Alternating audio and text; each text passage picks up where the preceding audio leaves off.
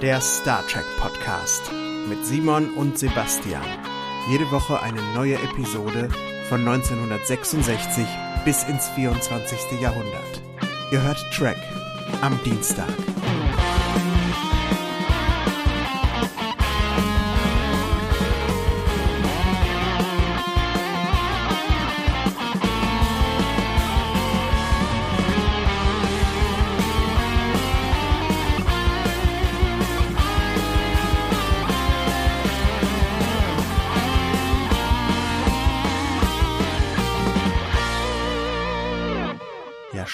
Tag, liebe Hörerinnen und Hörer und herzlich willkommen zur 46. Folge von Track am Dienstag.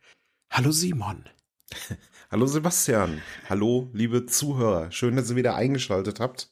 Ja, Sebastian, wie geht's dir? Bist du auch so müde wie ich? Ja, total. Ich habe in der letzten Woche viel gearbeitet und viel Podcast geschnitten und ich habe, glaube ich, kein einziges Mal mehr geschlafen als vier Stunden. Das ist definitiv zu wenig. Ja, das geht an die Substanz langsam. Und jetzt bin ich, jetzt habe ich so eine ruhigere Woche vor mir, aber hm, warum bist du denn so müde? Ich weiß gar nicht. Kann ich dir gar nicht erzählen. Also ich hatte auch eine, ja, ich hatte eine durchschnittlich anstrengende Woche eigentlich hinter mir. Heute ist Sonntag, wo wir das hier aufnehmen. Und ich bin heute Morgen schon irgendwie müde aufgewacht. Äh, keine Ahnung. Ich bin auch nicht krank oder so, sondern es ist halt einfach so ein, so ein fauler Sonntag irgendwie. Es ist bitter, bitter kalt draußen. Wir haben uns hier, meine Frau und ich, verschanzt in der Wohnung, haben die Heizung aufgedreht. Und die Sonne scheint. Also eigentlich sieht es draußen total schön aus. Aber gleichzeitig hast du halt diese klirrende Kälte und irgendwie, ich bin gemütlich. Hm. um es mal so zu sagen. Ich bin einfach gemütlich. Ich könnte jetzt auch ein Nickerchen machen. Aber ich hoffe, dass ich gleich ein bisschen wacher werde, wenn ich irgendwann mal zwischendrin einschlafen sollte oder wenn du einschlafen solltest, dann wecken wir uns einfach gegenseitig, oder? Ja, ja, ja. Oder der andere übernimmt dann und verstellt dann die Stimme so. Das geht ja vielleicht auch. das muss ich erstmal üben. Das äh, kann ich jetzt. Ja. Also ich habe mir juckt es in den Fingern, das zu probieren, aber äh, dann müsste ich üben. das, machen, das machen wir einfach mal. Wir machen irgendwann mal eine Folge, wo ich mich als Sebastian vorstelle und du dich als Simon und dann gucken wir einfach mal, was passiert. Ja. Das wird nicht die nächste Folge, weil dann, klar, dann, da achten die Leute dann hier drauf, aber irgendwann müssen wir das mal so heimlich machen.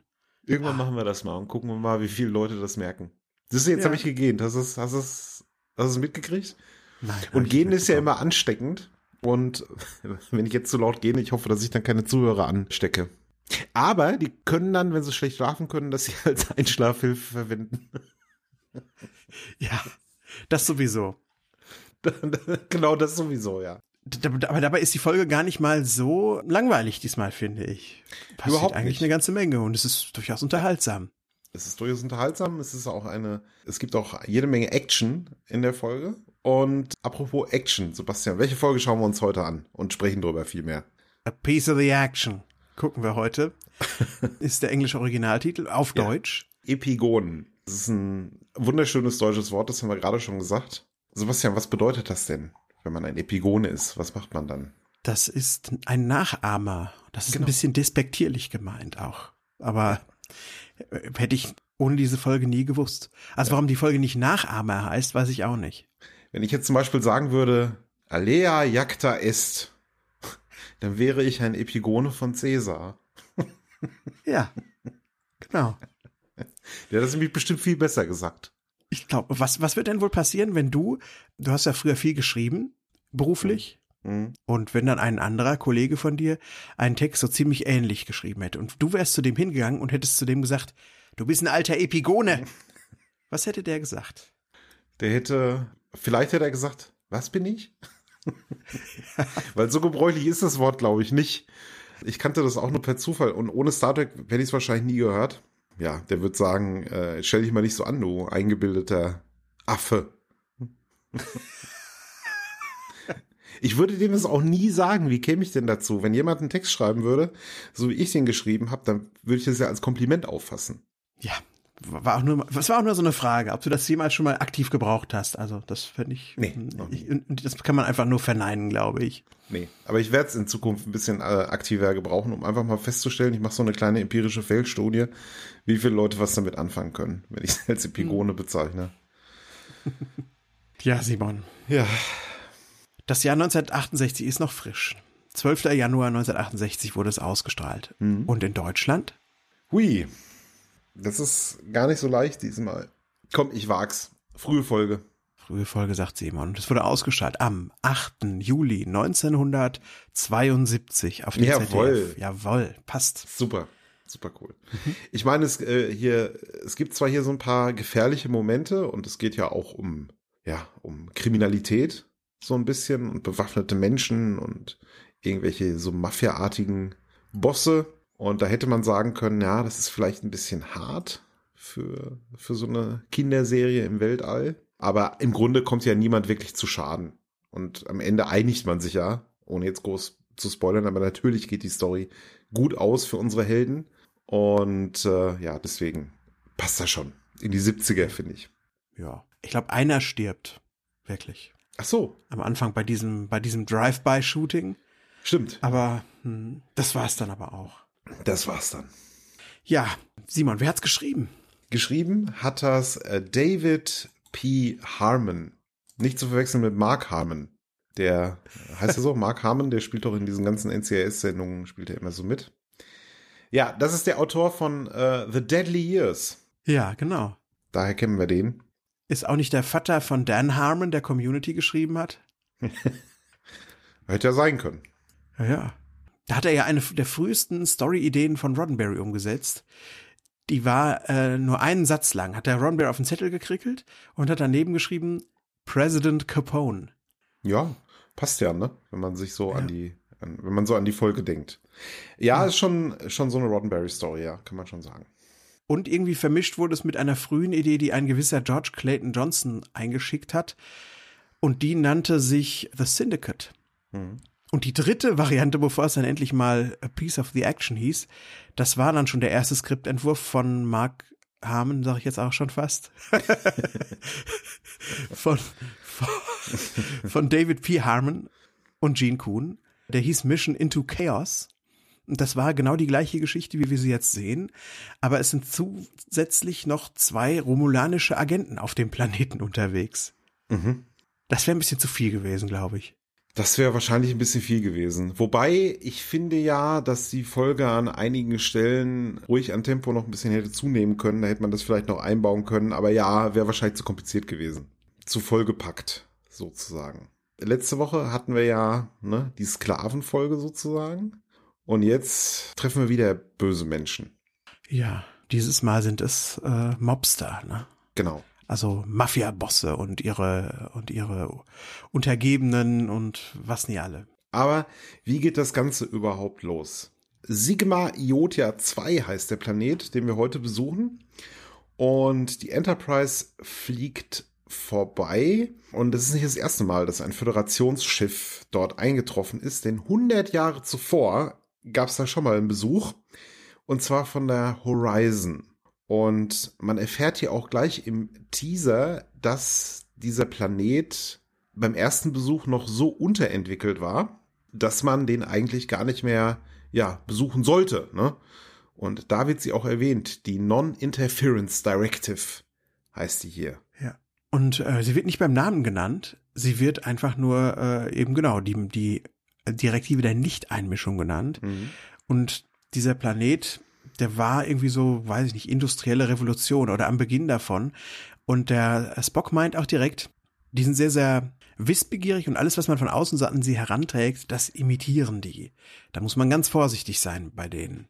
Da ist er mal wieder, wie, wie so oft, der Spock, prophetisch. Was sie aber auf jeden Fall können, ist funken. Und Uhura bekommt auch, ja, sagt dem Kirk, hier ist ein Jotianer, und zwar ist das der Mr. Oxmix. Bela Oxmix, um genau zu sein, wie wir dann später erfahren. Und das ist ein wunderbarer Name, findest du nicht? Das ist mit der sensationellste Name, den ich jemals gehört habe bei Star Trek. Ja. Bela Ockmix, ja, also bitte.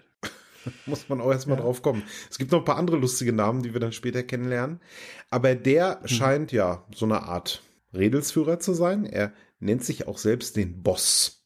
Ähm, das findet der Kirk erstmal lustig. Ne? Der sagt immer, ja. Boss. Aber trotzdem verabredet man sich ziemlich schnell. Ne? Der, der, der Ogmix sagt, wir treffen uns am gelben Feuerhydranten. Richtig, ja. Da an der Ecke. Aha. Und da kommt so eine Szene, das macht der Shatner, das fällt mir erst jetzt bei diesem Rewatch auf, das macht er oft, dass der Sachen so ganz leise wiederholt. Und der geht so murmelnd an eine der Stationen auf der Brücke und sagt dann auch nochmal so, Yellow Fireplug. Yellow Fireplug. das mag ich irgendwie, dass der, dass der Kirk so einer ist, der so Sachen, die er nicht so richtig glauben kann, nochmal sagen muss. Hm. Egal wie leise. Stimmt. Das ist seine Art zu denken wahrscheinlich. Seine Art ja. zu verarbeiten. Ja, du hast es schon gesagt, ne Feuerhydrant. Was ist denn da los? Spock, McCoy und Kirk beamen runter. Denn warum beamen die denn überhaupt runter? Wir haben schon gesagt, die, die Horizon war ja da. Und man fragt sich jetzt, dadurch, dass man gegen diese Non-Interference Directive ver verstoßen hat, also gegen diese Direktive der Nicht-Einmischung, was da unten wohl passiert ist. Also was, was die Horizon Crew da angerichtet hat, ne? Und wir, wir sehen erstmal, ja, sieht das alles sehr bekannt aus, wo die Herrschaften hin, äh, die Umgebung, in die die Herrschaften hinein beamen. Denn es sieht erstmal aus wie, ja, die 20er vielleicht 30er Jahre, aber ich glaube, es sollen die 20er Jahre sein, von Chicago. Ja. De facto ist man eigentlich wieder in den Kulissen, die wir von Mary und City on the Edge of Forever kennen, würde ich sagen. Sieht sehr ähnlich aus, diese Straße, wo sie materialisieren.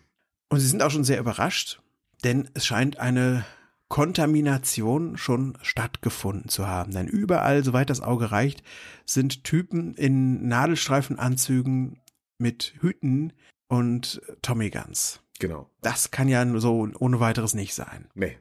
Also dieses typische, wie man sich so einen Gangster vorstellt in äh, Chicago der 20er Jahre. Wir erinnern uns Al Capone und so, ne? Hm.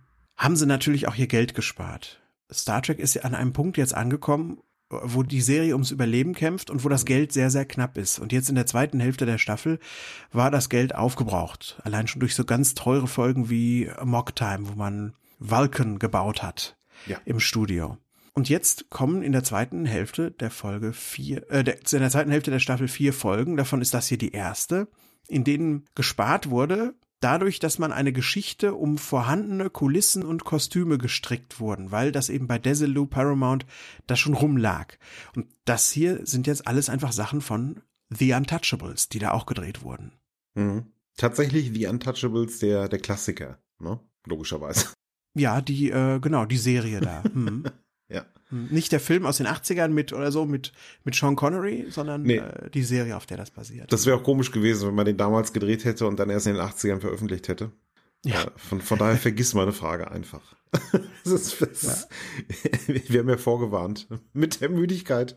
Ja, und sie werden halt von diesen Gangstern mit, mit den, mit den Tommy Guns werden sie auch nicht gerade freundlich empfangen, ne? sondern die nehmen die direkt halten die direkt fest und die müssen dann auch natürlich ihre Phaser abgeben und ihre Kommunikatoren abgeben. Das ist wieder so ein Beispiel, was du ja auch schon vor einigen Folgen mal äh, so herausgearbeitet hast. Ne? Sehr, sehr äh, convenient sozusagen, dass äh, Kirk und äh, also dass sie, dass die Crew dann immer von ihren technischen Gerätschaften äh, quasi getrennt wird. Ne?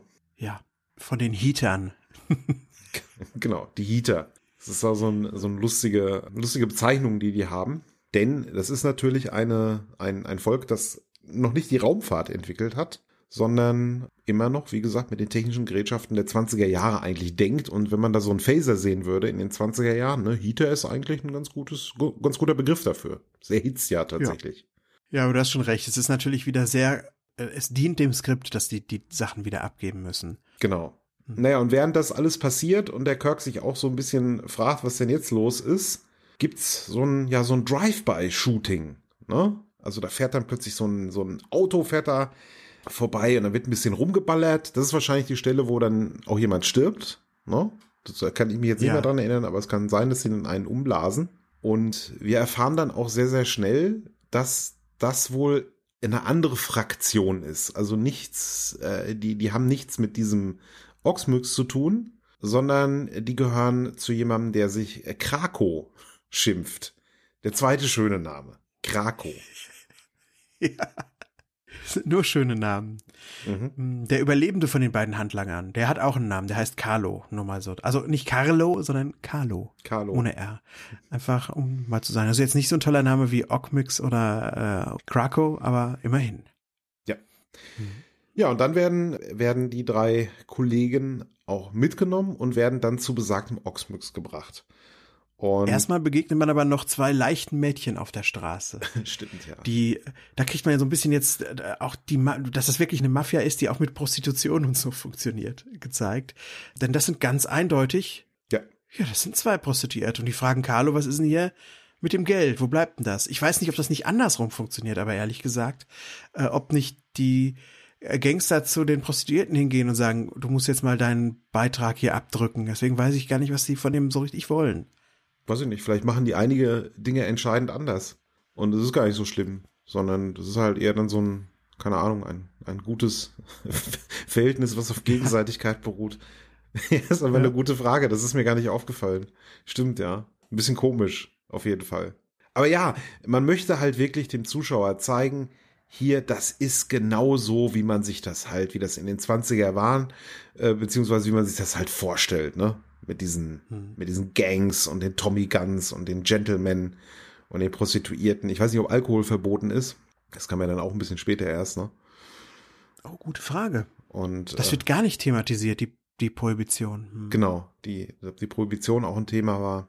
Keine Ahnung. Ja, aber nach diesem, äh, nach dieser Begegnung geht's dann tatsächlich zu diesem Oxmix. Wir, wir kommen in so ein Büro, kommen wir rein, der, spiel, der ist gerade am Billard spielen und äh, ja, der, der Oxmix eigentlich doch ein recht freundlicher Typ, oder?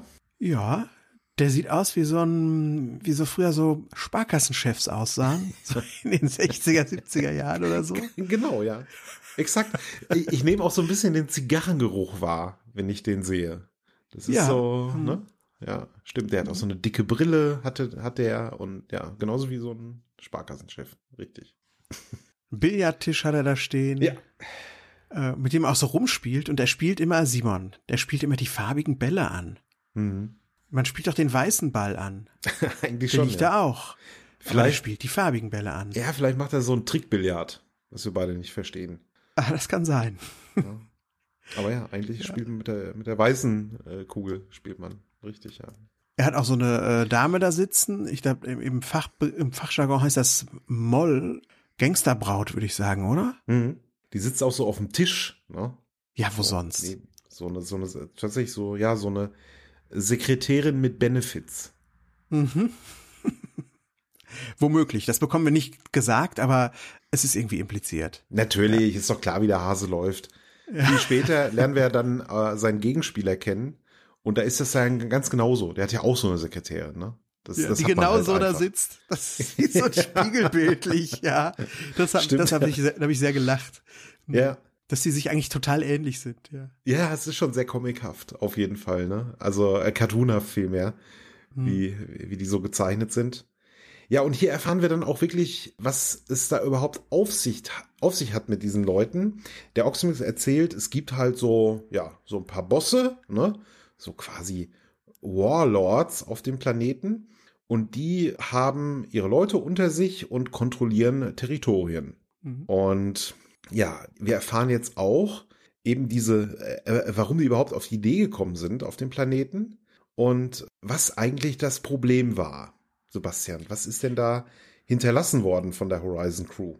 Da ist ein Buch hinterlassen worden aus dem Jahre 1992 und das nennt sich Chicago Mobs of the Twenties. Und das haben die gelesen und das haben sie nachgestellt. Und ich weiß gar nicht genau, wie sie das gemacht haben, denn äh, das Buch sieht so aus, als wäre es noch nicht einmal bebildert. Ich weiß nicht, wie man anhand dieses Buches ein perfektes Chicago Gangland so nachbauen kann, was wirklich bis in die kleinsten Details stimmt. Das ist eine gute Frage. Es, es war, es ist auf jeden Fall ein sehr großes Buch, hat so, ja, Coffee Table Größe. Ja. Und es ist wahrscheinlich sehr, sehr eng bedruckt, ja, und sehr, sehr kleine Schrift. Und da, da gibt's dann wahrscheinlich auch so ein Kapitel, da steht drin, so sah der Gangster aus. Er trug einen Nadelstreifenanzug. Ein Nadelstreifenanzug ist ein Anzug, der so und so aussieht. Muss ja. Also mehrere Seiten, ja. Ein, ein Hut. Die haben ja auch viele unterschiedliche Hüte Strohhüte, Homburger, was es alles an Hüten gibt und so. Ne? Mhm. Und da gab es einen bestimmten Kapitel über Hüte auch. Oh ja, wenn du da mit einem überhaupt hinkommst. Ja. Ja. Es muss auf jeden Fall ein sehr ausführliches Buch sein. Ja, und hier an, an der hier sind wir auch an der Stelle der Folge, wo man sagt, okay, entweder akzeptiere ich das jetzt, diese Prämisse, ja, dass ja. es möglich ist, dass sich eine, eine Gesellschaft so verändern kann durch, durch, durch so ein Buch, oder halt nicht. Und wenn man es halt nicht akzeptiert, ja, dann schaut man sich halt die nächste Folge an und hört an der Stelle auf. Weil dann bricht das alles, was hinterher passiert, wie so ein Kartenhaus in sich zusammen.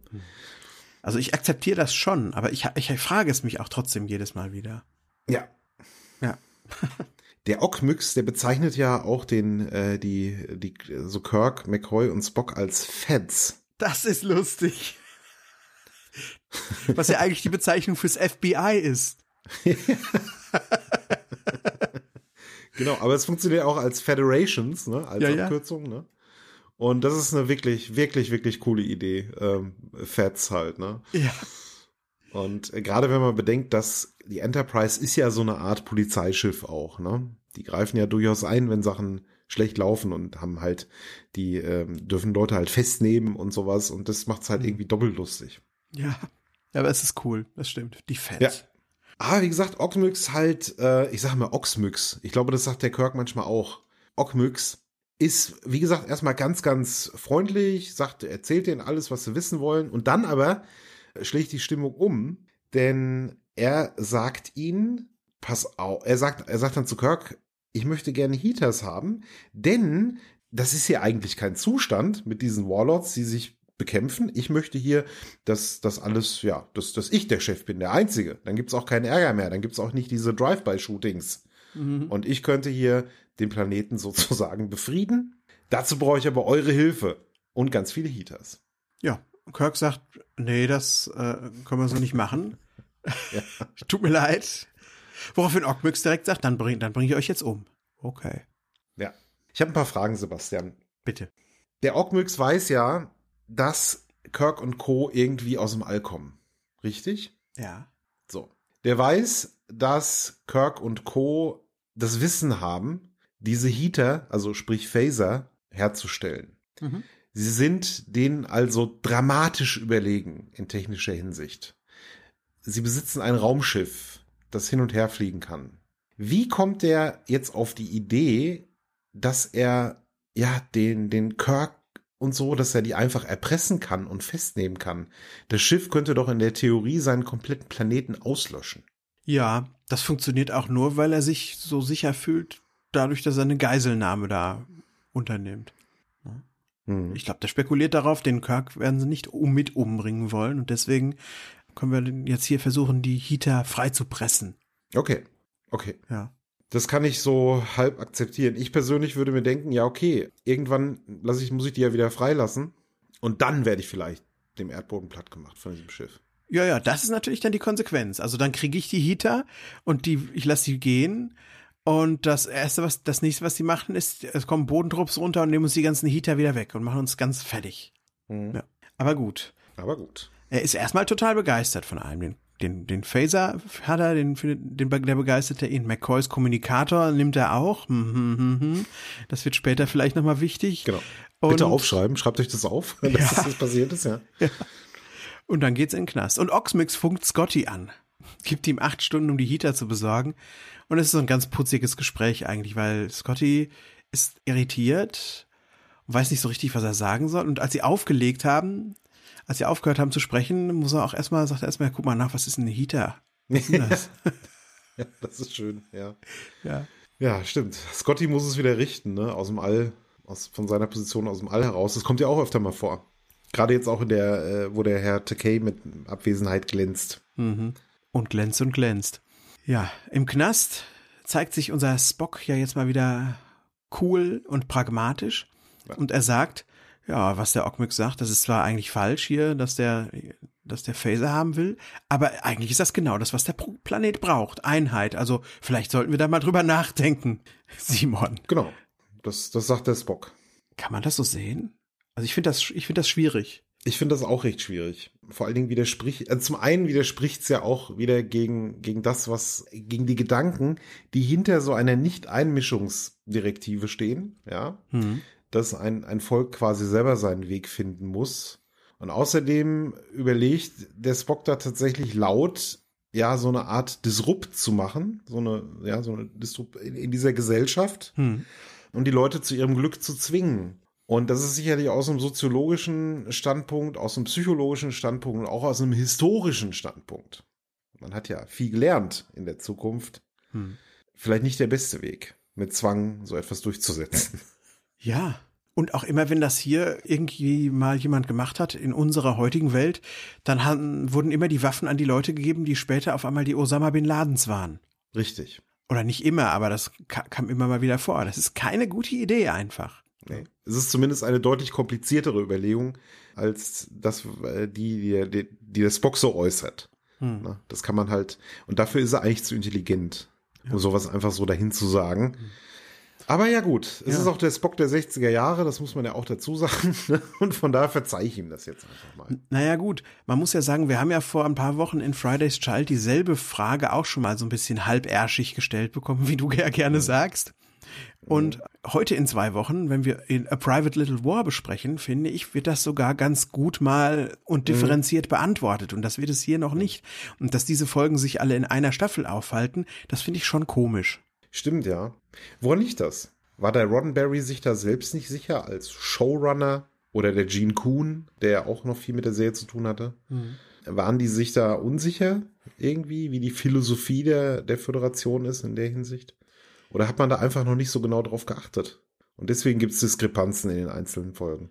Also ich glaube nach wie vor, das hängt mit diesem episodischen Fernsehen einfach zusammen, dass jedes von Woche zu Woche die Grundprämissen sich leicht verschieben dürfen. Mhm. Da hat zwar der Larry Nemeczek, der ein großer Trexperte ist, mit dem ich vor ein paar Wochen mal ein Interview mhm. geführt habe, hier auch im, in der Sonderfolge, hat dem zwar so etwas widersprochen, hat gesagt, nee, nee, die hatten schon einen ziemlich genauen Plan, aber ich glaube, da meinte er auch jetzt nicht so diese, diese ganz peniblen Details, mhm. wie wir sie jetzt manchmal ausbuddeln.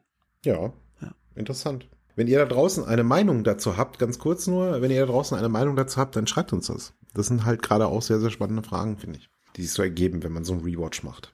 Aber ich habe die unterbrochen, sorry. Nee, ach, ich wollte dir eigentlich eine Frage stellen, nur Simon.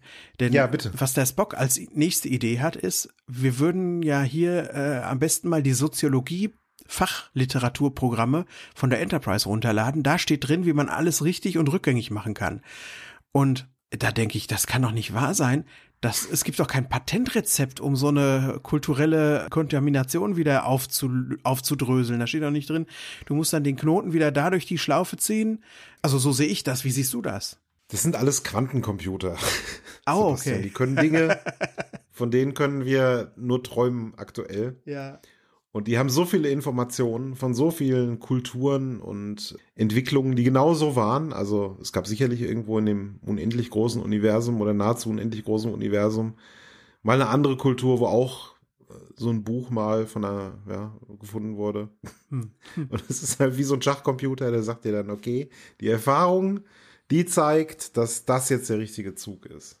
Und äh, das ist jetzt natürlich so ein bisschen die, die Antwort, die ich ja immer als, wenn du mir so eine Frage stellst, versuche ich ja als Anwalt der Serie aufzutreten. Natürlich. Und, und ne, genauso wie ich, wenn ich dir eine Frage stelle, versuchst du das denn immer. Ja. Meine, meine richtige Meinung dazu ist natürlich, ist kein Fall wie der andere. Ne? Es gibt sicherlich äh, Muster bei solchen Sachen. Sehen wir ja auch bei uns in der, in der Realität sehen wir das. Hm. Aber äh, wie du halt sowas wieder rückgängig machst, also wenn man das alles so wüsste, ne, dann hätten wir eine deutlich friedlichere Erde. In der Tat, ja. Und äh, nicht irgendwelche, ja, schlimmen Dinge, die halt tagtäglich irgendwo passieren. Aufgrund von solchen, ja, verlorenen, gegangenen Strukturen durch irgendwelche absurden Kriege. Mhm. Also, ja, es ist eine sehr gute Frage, die du da stellst. Also, ja, die kann man nicht so leicht beantworten. Ja, man weiß auch nicht, wenn man alles beantworten kann, wenn es für alles ein Patentrezept gibt, warum hat man dann überhaupt noch Soziologen und Historiker und sowas an Bord als Spezialisten? Eben. Bräuchte man ja nicht mehr. Eben, die brauchst, hast auch, hast auch hier die, das Programm. Hm. Mhm. Ja, aber es klingt halt irgendwie toll, ne? Also es gibt halt soziologische Computer und auch philosophische Computer gibt's ja auch, das wissen wir.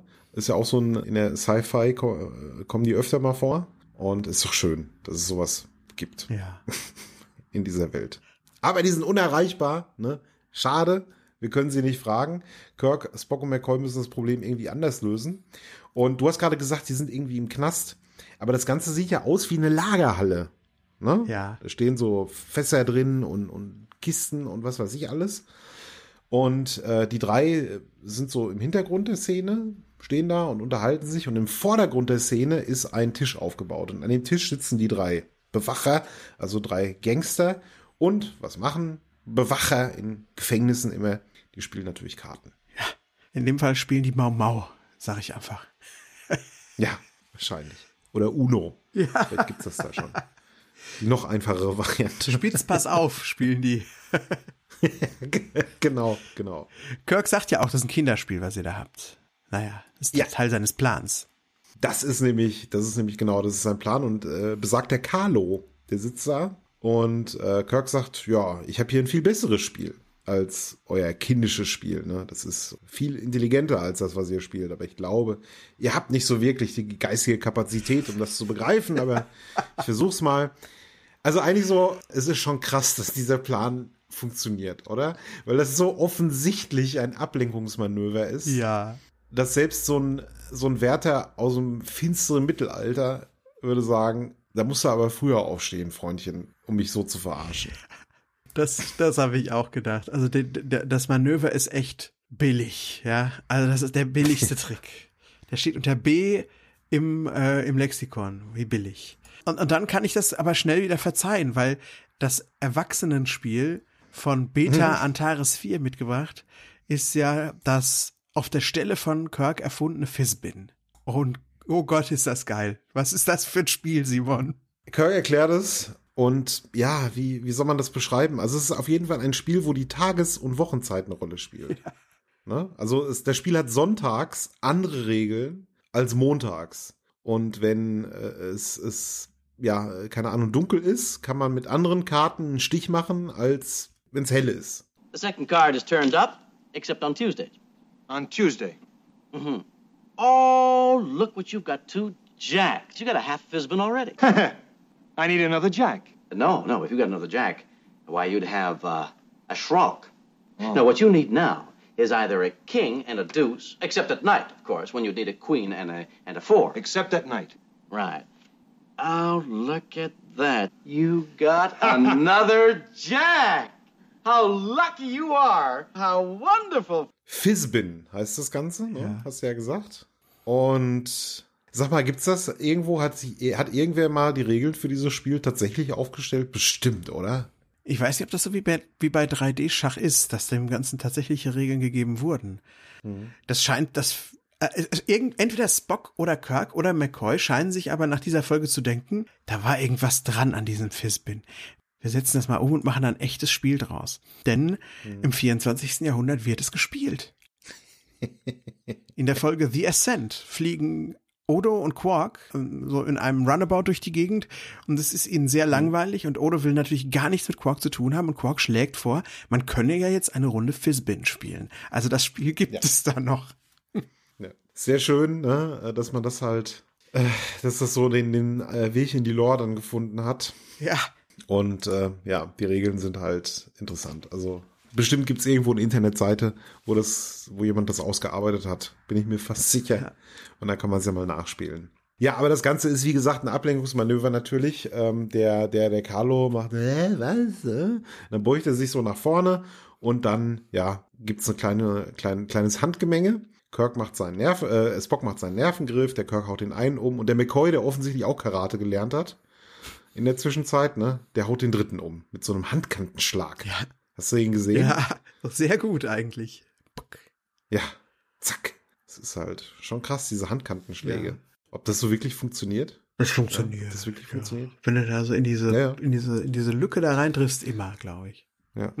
Ich, ich schläge mich ja nicht, also ich weiß ja nicht, wie sowas geht, wie man anderen Menschen irgendwie K.O. schlagen kann. Aber mir kommt das ein bisschen komisch vor, dass du, wenn du so mit, dem, mit der Handkante auf den Rücken so schlägst, dass jemand dann sofort ohnmächtig wird. Mhm.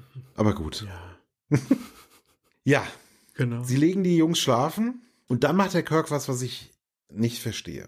er sagt, Spock und McCoy, ihr beiden, eure Aufgabe ist es, die, die Enterprise zu kontaktieren. Sucht einfach irgendwo, keine Ahnung, einen Radiosender und funkt hoch. Ja. Ja. Und dann beamt ihr euch zurück. Sobald die ja dann wissen, wo ihr seid, können sie, können sie euch zurückbeamen. Soweit, so gut. Kirk selbst, was hat der vor?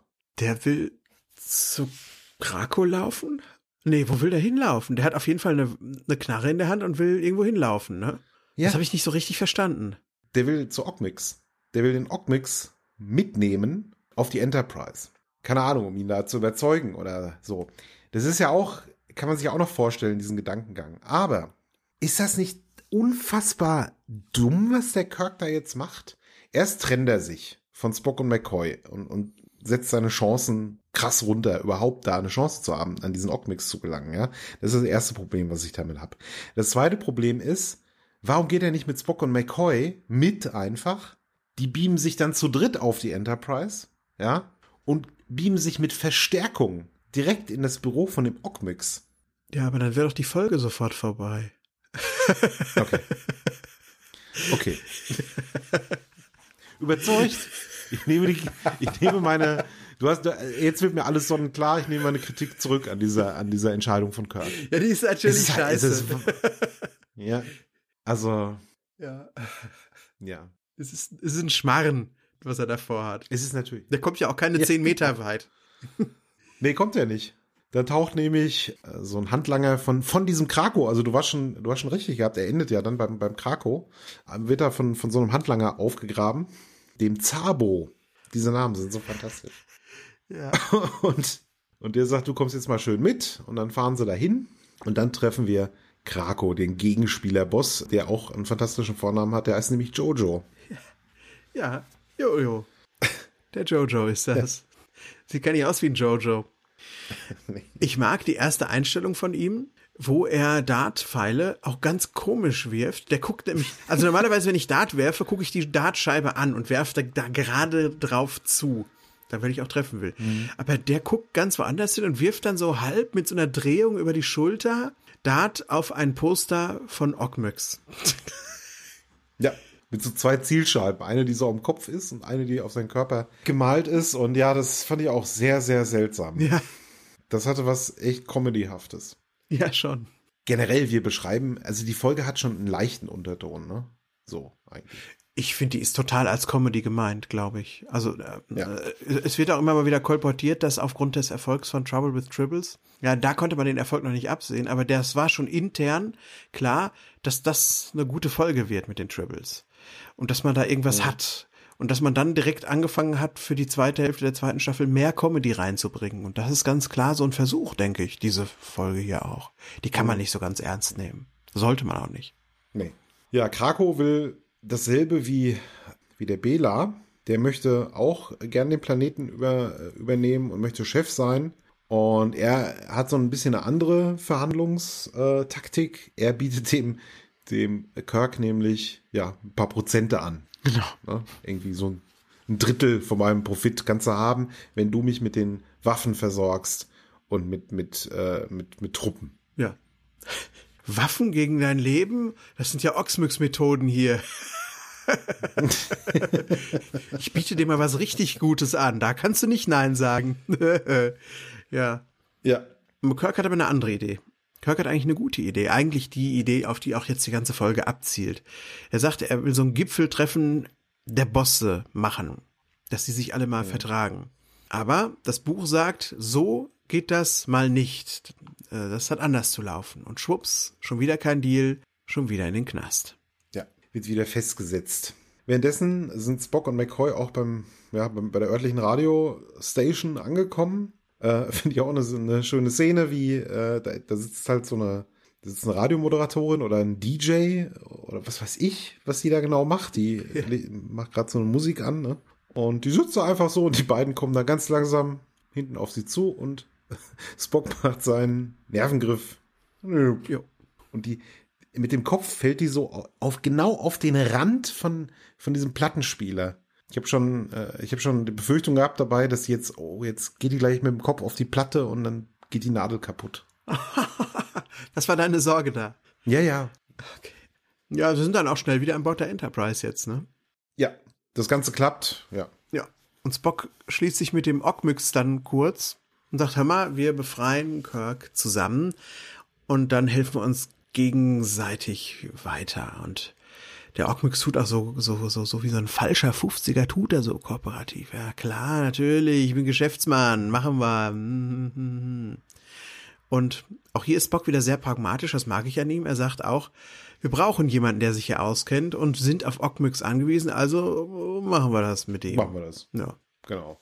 Und sie beamen sich dann auch runter und ja, es passiert natürlich das, was passieren muss. Die beiden werden sofort, stehen sich sofort den Waffen gegenüber und das Ganze war natürlich der Plan von Ockmix. Ja.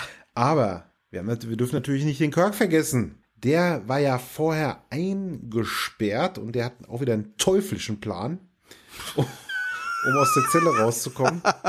Und zwar, eigentlich ist der Plan, liegt so auf der Hand, aber es ist einfach schön umgesetzt und ich habe mich gefreut bei der Szene. Ne? Was macht der Kirk denn da? Ja, der Plan ist irgendwie nicht minder bestusst eigentlich als der Fisbin-Plan. Das ist irgendwie Hilfe, ich habe Bauchweh, ruft er oder was ruft er da überhaupt? Irgendwie sowas und äh, spannt dann ein Stolperseil.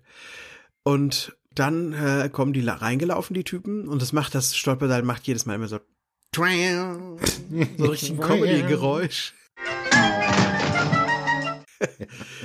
Und er stülpt den Wachen. Wir haben ja schon in Friday's Child gelernt, Kissen sind nicht zu unterschätzende Waffen in Star Trek. Er stützt, mhm. er, er stülpt dem einen so eine Decke oder so einen Kissenbezug über den Kopf und dreht den. Und dann ist der K.O. Das ist irgendwie ja. die, äh, die Kindergeburtstagsmethode, einen schlafen zu legen, oder wie? Ja, schon hat so ein bisschen die Logik von, von Professional Wrestling irgendwie. Ja. Äh, ja, man, man nimmt einen hoch und bewegt sich dann zehnmal im Kreis. Das gab es ja in den 80ern, hat man es öfter gesehen, ne? Dann hat man ihn wieder hingestellt und war, ist ja umgefallen. so schwindlig war. Das war so, so, das ist so die Logik, die Kirk hier anwendet. Aber es ist wunderbar, es funktioniert, äh, tolle Sache. Kirk kann dann auch tatsächlich, kommt dann dazu, wo gerade ähm, McCoy und Spock festgesetzt werden und kann dann auch da tatkräftig helfen da wendet sich dann so ein bisschen das Blatt, ne? Ähm, mhm. das, das wendet sich ja ständig. Ockmix hat die Oberhand, äh, Krakow hat die Oberhand, unsere, unsere Helden hin, her, hin, her. Aber als Kirk mit einer Tommy Gun reinkommt, da fängt eigentlich ja so an, die Folge sich langsam aber sicher abzuwickeln. Stimmt, ja. Hier wendet sich nämlich auch Kirk. Er dreht den Spieß jetzt um und sagt, auf diesem Planeten, dem kann ich nur beikommen, wenn ich mich selbst wie ein Gangsterboss verhalte. Und das finde ich ist eigentlich total vernünftig von ihm, die Idee. Das hätten sie von vornherein mal machen können. Also in anderen Star Trek Serien und bei Return of the Archons haben wir es auch schon gesehen. Da beamt man sich nicht im Sternenflottenschlafanzug runter, sondern man tarnt sich direkt von vornherein und handelt irgendwie nach den Sitten des Planeten. Ganz genau. Und er übernimmt auch die Sprache. Ne? Das ist ja diese Gangstersprache. Get a piece of the action oder put the bag. Ja on something und so. Das sind ja diese, ne, der Gangster-Code, mhm. den es ja damals wohl gegeben hat. Und genau, er zeigt Stärke. Er zeigt Stärke. Er zeigt auch, er hat auch so ein, er kriegt dann ja jetzt Klamotten, er kriegt so einen Gangsterhut und der ist super, der ist richtig flauschig. Das sehe ich, habe ich erst auf ja. HD gesehen. Das ist so ein Plüschhut irgendwie, ne? ja, genau. Das meinte ich auch, als ich vorhin eingangs sagte mit den verschiedenen Hüten ja. und dem Design. Der ist mir auch echt äh, toller Hut. Den hätte ich gerne. Ich hätte gerne so einen flauschigen Hut. Ganz, ganz toller Hut. Ist auch, ja, sehr lustig, ne, wie sie dann diese beiden Typen zwingen, ihre Klamotten auszuziehen. Und dann sehen wir plötzlich Kirk und Spock, die, ja, beide halt so standesgemäß gekleidet sind. Ja. Kein Mensch wundert sich über, über Spocks spitze Ohren, also auch von den Passanten nicht. Das ist halt, wird einfach so akzeptiert, ne? Der ja. hat die ja noch nicht mal so unterm Hut versteckt. Nö. Sondern der trägt die ja so offen. Ja. Aber sieht gut aus auch irgendwie. Der Spock, der ist, auch perfekter Gangster. Die beiden sehen echt aus wie, die könnten gleich ihr eigenes, äh, ihr eigenes Territorium aufmachen. Machen sie ja auch in dem Sinne. In dem Sinne schon, ja. Ja, wobei, Kirk hat hier fast so was Brando-haftes von, hm. keine Ahnung, von so einem spitzbübischen Gangster, der dann irgendwie, keine Ahnung, eine krasse Wandlung durchmacht mit sich selbst. Während so Spock ist für mich so der gesetztere ja. Gangster von den beiden. Der hat sich schon so mehr gefunden. Ja. Ich finde auch der Shatner, der hat einen Riesenspaß dabei. Mhm. Sein Akzent, sein, dieser New Yorker Gangster-Akzent, den trifft er ja nur so mittelgut. Äh, was hältst du davon? Findest du das irgendwie kacke, dass der Shatner das nicht hinbekommt? Oder ist das realistisch, weil er einen Sternenflottenkapitän spielt, der ja nie gelernt hat, einen Gangster zu mimen und der deswegen da so seine Probleme mit hat, sich da hundertprozentig reinzufinden? Eher letzteres. Also zumindest ist mir das auch nicht negativ aufgefallen. Hm. Aber wenn dann, wenn, dann macht es ja halt Sinn, dass er da nicht so firm ist. In dem, in dem, diesem New Yorker Slang, der ja sehr speziell ist auch, zu sprechen. Also von da, oder diesem Chicagoer Slang vielmehr. Das sah ich auch so. Aber ich fand es halt teilweise echt lustig. echt mega lustig, wie er dann ja, spricht. Schon, auf jeden Fall. Mhm. Ja, dann versuchen die beiden Auto zu fahren. Das ist eine weitere Comedy-Szene. Da ist so ein Auto, was da vor der Tür steht. Steigen halt ein. Ein Cabrio ist es sogar. Oder wie immer man diese 20er Jahre Autos auch nennt, mit ohne, wo das Dach weg ist. Und dann gibt's natürlich ein bisschen Brachial-Comedy. Ja, wie, wie machen wir jetzt dieses Auto an? Keine Ahnung. Dann sagt der Spock irgendwie so, ja, ich glaube, hier gibt's sowas wie eine Kupplung. Habe ich mal gelesen irgendwo, weil ich interessiere mich privat für Autos der 20er Jahre. Und ja, irgendwie schafft's der Kirk dann das Auto anzumachen und mal so kurz um die Ecke zu fahren. Zumindest ja. ist das so mein Eindruck, dass das nicht unbedingt sehr weit weg ist, ja, wo die hinwollen. So wie er fährt, hätten sie auch laufen können. Ja, genau, das hätten sie auch laufen können. Er fährt so ruckartig, ne? So wie halt jemand, der zum ersten Mal in einem Auto sitzt. Ja. Also es ist schon brachial und man schmunzelt. Ja. Bei der Szene. Man lacht jetzt nicht lauthals, aber man, schmunz, man schmunzelt. Sie sind ein toller Raumschiffkapitän, aber als Taxifahrer ungeeignet, kriegt er auch gesagt. Ja. War es wirklich so schlecht? Ja, schon. Gut, dann kommen sie halt auch an beim Krakow, ne? Und da macht der Kirk ein weiteres Ablenkungsmanöver. Das ist so ein bisschen auch die Folge der Ablenkungsmanöver. Und zwar die, Sebastian, die, die armen, armen Kinder in dieser Welt, ne? Die wachsen schon so mit Gewalt auf. Ja. Und sind schon ganz abgebrüht, oder? Der wird schon der nächste Krako, der kleine Junge, den sie da treffen mit seiner Schlägerkappe. Mhm. Und er ist so ein bisschen so ein Charles Dickens Straßenjunge auch fast schon irgendwie. sehr, sehr klischeehaft, das ja. dachte ich mir auch, ja. Und der will dann helfen. Und er sagt, ja, ja, und was er, seine Belohnung ist dann das, was der Folge den Titel gibt. A piece mhm. of the action möchte er haben. Ja. Und wie alle Ablenkungsmanöver in dieser Folge und wie alle Pläne klappen die sofort. Innerhalb sofort. von 20 Sekunden ja. geht das genauso auf, wie man sich das überlegt hat. Ja, das Kind lenkt nämlich die beiden Wachen ab. Äh, die finden das so erstmal ganz lustig, ne? Dass das Kind da ankommt. Die lachen und spielen mit. Und dann tut das Kind so, als wenn es verletzt wurde. Und Kirk eilt herbei, äh, spielt den Vater des Kindes und sagt dann so, habt ihr, was habt ihr beim Jungen gemacht? Und dann gibt's wieder ein kurzes Handgemenge. Schlägerei kann man es ja nicht nennen. Hm. Und äh, die beiden überwältigen halt die, die Wachen, die da vor der Tür stehen und können in das Haus eindringen. Es gibt so eine schöne Szene, die so in dem, die so von draußen gefilmt ist, auf diese Doppel, wendige Tür, ne? Also diese Doppeltür davor. Ja. Und eine Hälfte ist auf, die andere ist zu. Und man sieht nur Kirk, wie er dieses Handgemenge macht und den dann so nach innen wegschubst, ne? Aber seinen Gegenspieler siehst du halt nie. Das fand ich auch sehr, sehr, sehr, sehr witzig. Ja, das stimmt. Ja. Ja, kaum ist man bei Krakow dann aber jetzt drin, wendet sich ja schon wieder das Blatt. Man findet sich auf der falschen Seite einer Maschinenpistole wieder. Die Folge könnte jetzt ewig so weitergehen, habe ich langsam das Gefühl. ja. Das ist auch der Punkt, wo ich, wo ich dann so ein bisschen die, ja, die Geduld nicht verloren habe. Das wäre jetzt zu viel gesagt, aber wo meine Geduld ein bisschen strapaziert wurde. Mhm. Ja, da an der Stelle habe ich mir schon gedacht, oh, das ist jetzt so langsam, ne? Kommt mal, seht mal zu. Mhm. Dafür kommt jetzt hier das allerbeste Zitat, finde ich. Äh, es ist ein Wortwechsel zwischen äh, Kirk und äh, Spock und ich weiß gar nicht genau, was er ihn fragt, aber Kirk fragt. Right, unquestionably. Right. Right. Muss Spock sagen. Right. er soll jetzt auch bitteschön diesen Akzent sprechen. Richtig, ja. Damit die äh, simplen Gangster da auch mitkommen, ne? Genau. Möchte er doch bitte nicht seine gestellte Wissenschaftsoffizier-Ausdrucksweise gebrauchen. Ja. Dann dreht er auch schon den Gangster-Modus auf 11. Das, das, ist auch noch schön, weil es kommt als Einwand auch. Thought you guys had laws. No interference. Und dann sagt Kirk einfach, Who's interfering? We're taking over. ja, genau. Ja. Wir übernehmen jetzt den Planeten und du, Krako, wirst unsere Marionette und die anderen Bosse übrigens auch. Das ist jetzt so das Vorhaben. Genau. Eigentlich ein ganz cooler Plan. Denn? Denn, Was, was, meinst du, was, was meinst du mit Plan? Welchen Plan meinst du jetzt genau? Ah ja, den Plan, äh, den Plan sozusagen, die, diese, äh, also man hat ja jetzt vor, ein Syndikat zu installieren, wo die Föderation quasi der Richtig. oberste Gangsterboss ist und es ist ein bisschen so, dass man quasi aufgibt und sagt, anders können wir dieses Problem nicht lösen, als wenn wir so werden wie die.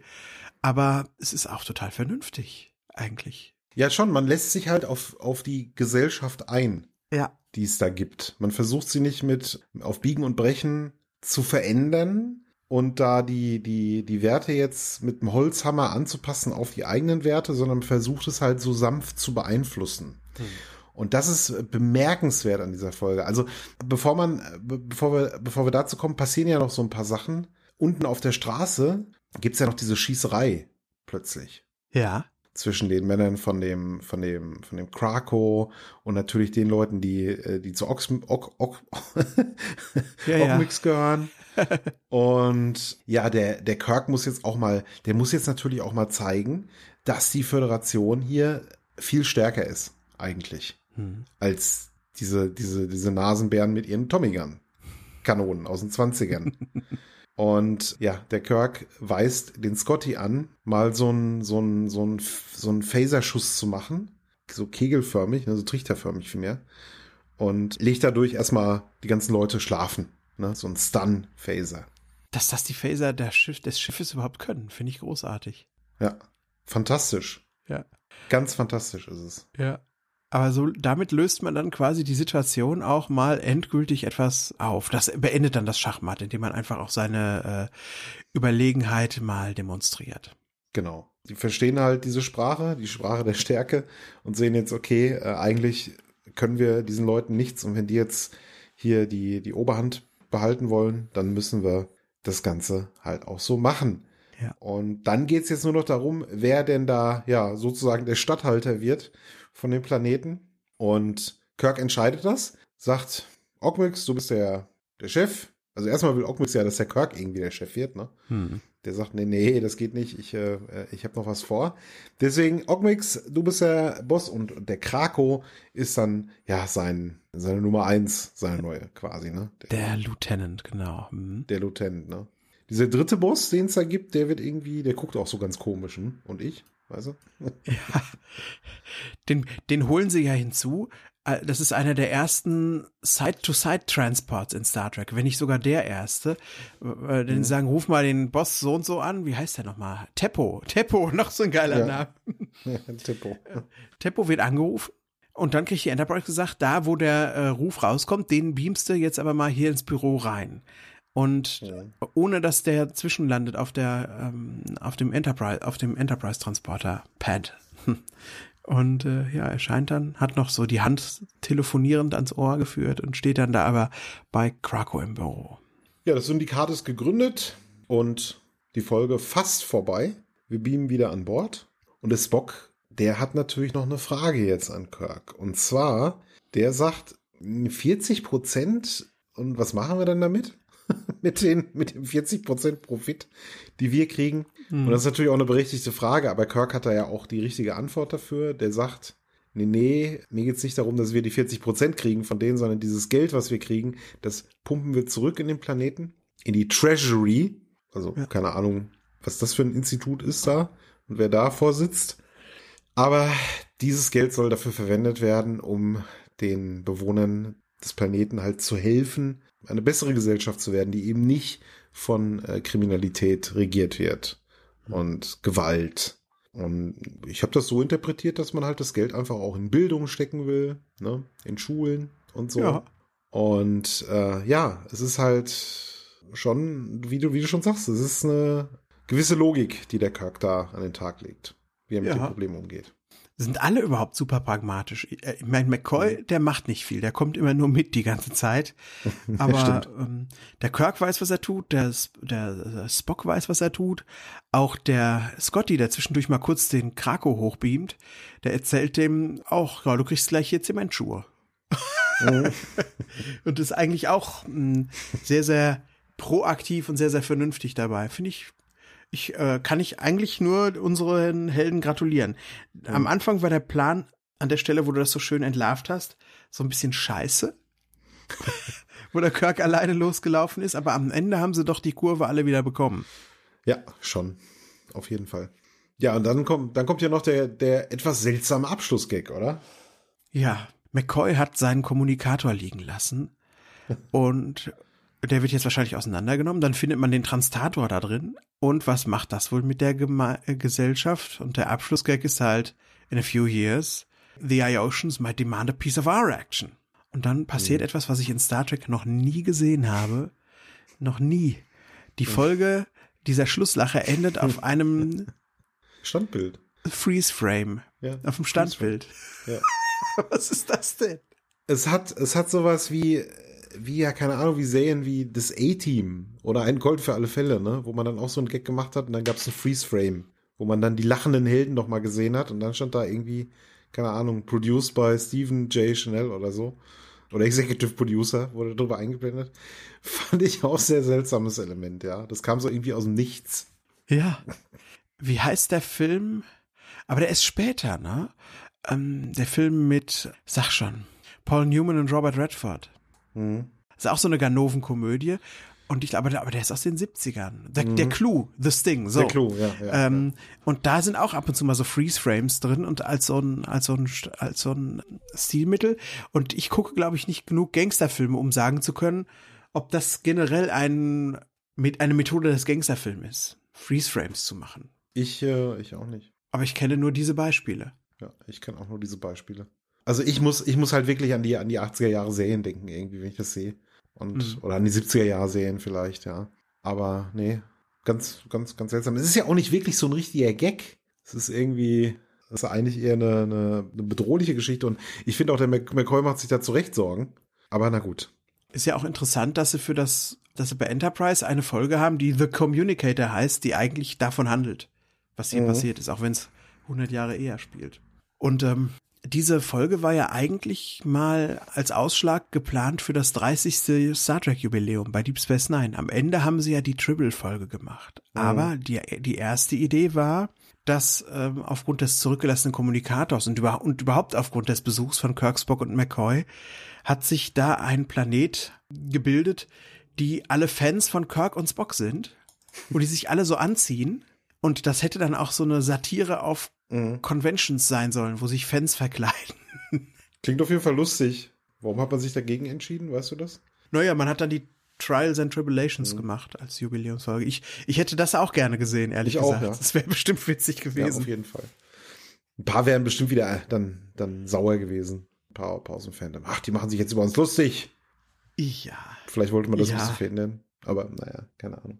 Gibt ja auch genug Parodien auf Star Trek-Fans. Also aber es wäre sicherlich lustig gewesen, nur die Trials and, and Tribulations. Ich verstehe es, das ist halt einfach die, bekannt, die bekannteste Folge ähm, mhm. aus der, aus der Classic-Reihe und deswegen hat man die genommen. Also es macht schon irgendwie Sinn. Man wollte ja auch für DS9 Zuschauer gewinnen ne? und hat mit dieser Folge Werbung gemacht. Und von mhm. daher, ja, ist wahrscheinlich auch so eine wirtschaftliche Entscheidung ein bisschen gewesen, die andere Story zu nehmen. Gut. Simon, magst du uns mal ein Fazit servieren? Ich serviere uns ein Fazit, das fällt relativ kurz aus. Es ist eine eine lustige, eine harmlose Folge, die ja mit ein paar mit ein paar Gags, die zünden, mit ein paar Längen, die, die halt hätten nicht sein müssen. Wie du schon sagst, hier wird mit dem mit dem Problem, wir haben da ein Volk und müssen das irgendwie verändern, wird hier behutsamer umgegangen als in vielen anderen Folgen. Man überlegt sich schon, was, was es überhaupt für Auswirkungen hat wenn da jetzt so hm. die Föderation reinkommt, ist es nicht dieses, dieses häufig ja imperialistische, wir kommen jetzt her und jetzt gelten unsere Gesetze und ihr habt unsere Werte einzunehmen, sondern das ist hier, wird hier behutsamer auf jeden Fall gemacht. Und es fehlen jetzt auch Höhepunkte. Es ist jetzt auch nicht eine, eine Folge, die mich irgendwie aus den Latschen gehauen hat. Aber ich war gut unterhalten und deswegen geht mein Daumen nach oben. Ah, ja, bei mir sieht's ganz ähnlich aus. Ich finde, das ist eine sehr solide Folge mit Comedy, die echt gut funktioniert. Also die ist auch heute noch sehr witzig, kann man sich gut angucken. Teilweise finde ich sie sogar äh, in Details witziger, wenn der Shatner dann so richtig aufdreht als, als Mobboss, finde ich sie sogar noch ein bisschen witziger als Trials and Tribulations, äh, ähm, äh, als äh, Trouble with Tribbles. Also es trifft meinen persönlichen Humor noch ein bisschen besser. Und ähm, es zeigt uns mal eine Kultur, mit der irgendwas passiert ist, was Kirk und Spock und Co. mal wieder gerade rücken müssen. Und es ist, wie du schon sagst, nicht so dieses, wir bringen euch jetzt unsere Freiheit und unsere Werte. Nee, es ist ein bisschen raffinierter und auch ein ganzes Stückchen satirischer. Und das hat mir auch sehr gut gefallen. Die Folge sehe ich wirklich gerne und auch von mir der Daumen hoch für A Piece of the Action. Und in der nächsten Woche, lieber Sebastian, Oh, ja. da erwartet uns was für eine Folge. Nächste Woche tauchen wir ab in das Loch im Weltraum. Ja, The Immunity Syndrome auf Englisch. Und äh, ich bin schon mal sehr gespannt, wie uns diese Folge gefallen wird. Ich bin jetzt übrigens ein bisschen wach geworden auch, muss ich sagen.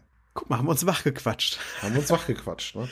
Ich hoffe, wir haben euch da draußen nicht äh, zum Einschlafen gequatscht. Ja, vielleicht ja doch. Übrigens, wir haben, wir haben, wir haben Fehler gemacht letzte Folge, Sebastian. Ne?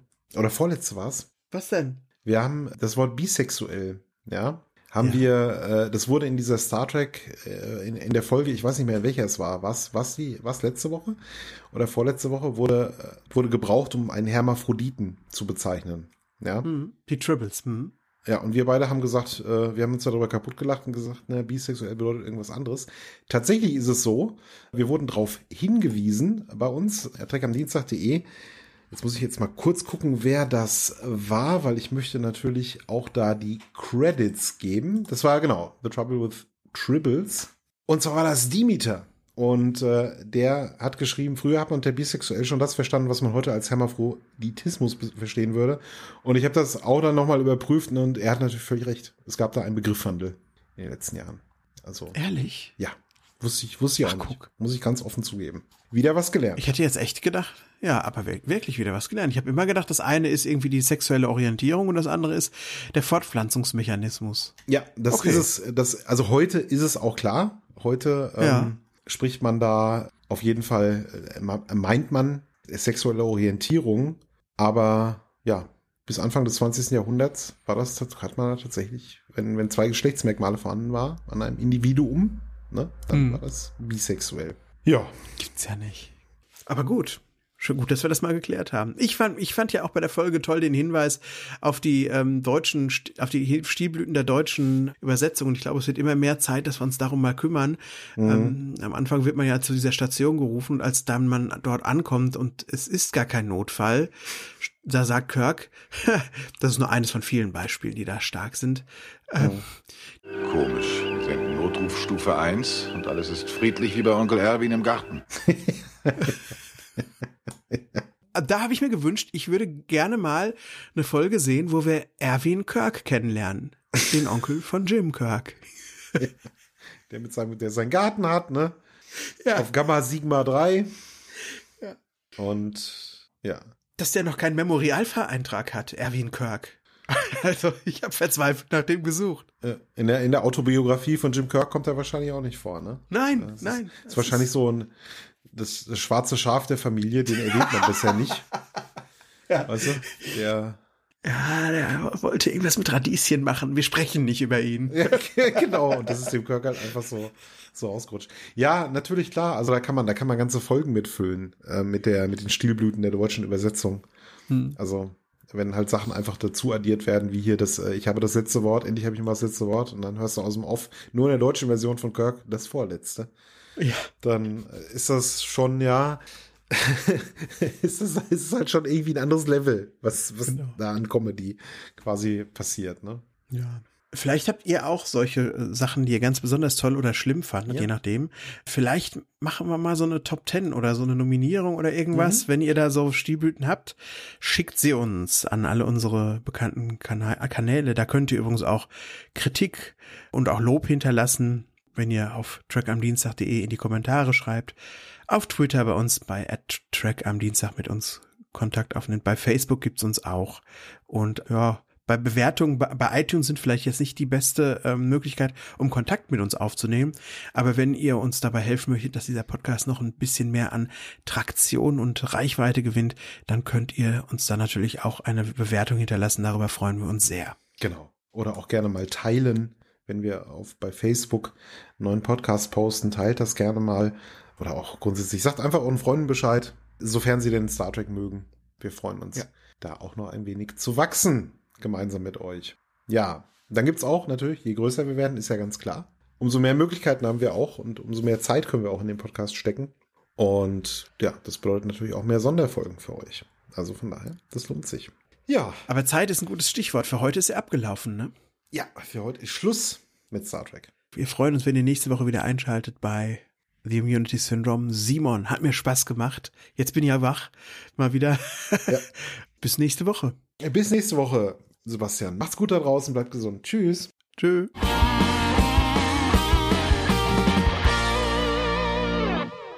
Eine Track am Dienstag 2018 Produktion.